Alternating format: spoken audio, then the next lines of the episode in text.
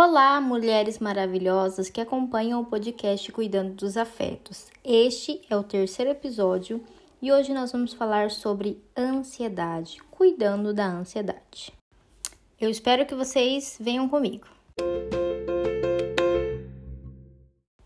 Vocês sabem que eu estou aqui para falar sobre tudo que a gente precisa cuidar, né? Já falei sobre a questão da gente ser sobrecarregada, sobre diversas coisas e algo que sempre surge no Instagram, na clínica e na vida, né, que a gente vê é a questão da ansiedade. É, nós saímos de uma geração onde que ninguém sabia o que era ansiedade e tratava tudo como frescura, e parece que estamos vivendo numa, numa geração onde tudo é ansiedade.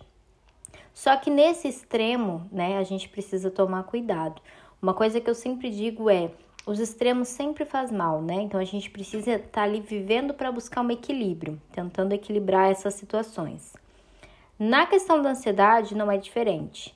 E aí eu venho aqui hoje para a gente conversar sobre isso, para esclarecer algumas coisas. Quando a gente fala de ansiedade, a gente está falando de algo natural do ser humano. Então, a primeira coisa que eu digo, todo mundo tem ansiedade.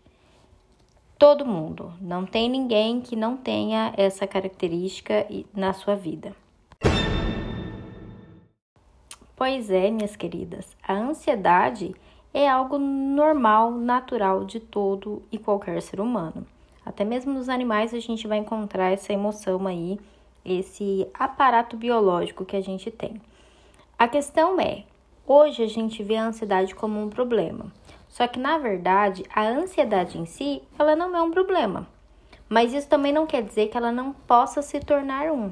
E aí a gente precisa conhecer muito bem, entender essa diferença para que a gente possa saber como que a gente vai cuidar dessa, dessa emoção, dessas características que a gente tem. O que, que é importante a gente definir então?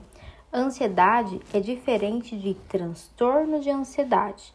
Toda vez que eu falo isso, sempre aparece alguém admirado com essa afirmativa. Mas isso tem que ficar bem claro. Ansiedade é diferente de transtornos de ansiedade. Quando a gente olha para o manual dos transtornos mentais, lá nós temos uma, uma parte específica dos transtornos de ansiedade. E para cada transtorno, a gente tem uma especificação, a gente tem vários critérios que precisam ser seguidos para então a gente ter um diagnóstico de se é transtorno ou não. E outra diferença importante: quando a gente fala em transtorno de ansiedade, a gente não está falando de uma coisa. O transtorno de ansiedade, os transtornos, eles são vários, né? Nós podemos ter ali uma fobia específica, nós podemos ter transtorno de ansiedade social, transtorno de pânico, agorafobia e o transtorno de ansiedade generalizada. Essa última é mais comum, né? A, a, gente vê mais que quando a pessoa tem uma ansiedade exagerada é, é, sobre muitas coisas. E aí, mesmo assim, eu falando sobre isso, a gente precisa levar em consideração os critérios, né? Tem várias coisas a ser seguido, várias coisas a ser examinado para então eu definir se é transtorno ou não. Por que, que eu tô falando sobre isso? Porque muitas vezes a pessoa chega dentro da clínica e ela já vem com o discurso: Ah, eu tenho transtorno. Ou Ah, eu tenho ansiedade. Quando a pessoa chega para mim e fala assim: Olha, Kelly, eu tenho, eu tenho ansiedade, eu falo para ela: É, todo mundo tem. E aí a gente vai conversando sobre isso para esclarecendo essas dúvidas. Por que, que é importante esclarecer isso? Porque como que eu vou cuidar de mim se eu não sei o que, que é? Como que eu vou querer ficar lutando também contra algo que é natural do ser humano? E às vezes, na busca de eliminar a ansiedade da nossa vida, às vezes a gente acaba ficando mais ansioso. E aí sim a gente pode criar certas situações que acaba que aquela ansiedade que seria natural, que seria esperada, que seria é, normal no ambiente que a gente está vivendo, acabe ficando elevada. E dessa forma a gente pode sim é, contribuir para que isso se torne um transtorno no futuro. Em média, a gente pode olhar ali nos transtornos de ansiedade que é, tem que ter no mínimo seis meses de sintomas para que a gente possa dar um diagnóstico. E aí, esses sintomas, cada transtorno tem a sua especificação e a gente precisa olhar com calma, tem os critérios, tem que ser avaliado. E quem pode fazer esse diagnóstico, se tem ou não um transtorno de ansiedade? Ou um psicólogo ou um psiquiatra. Teste de internet não vai dizer que você, se você tem transtorno.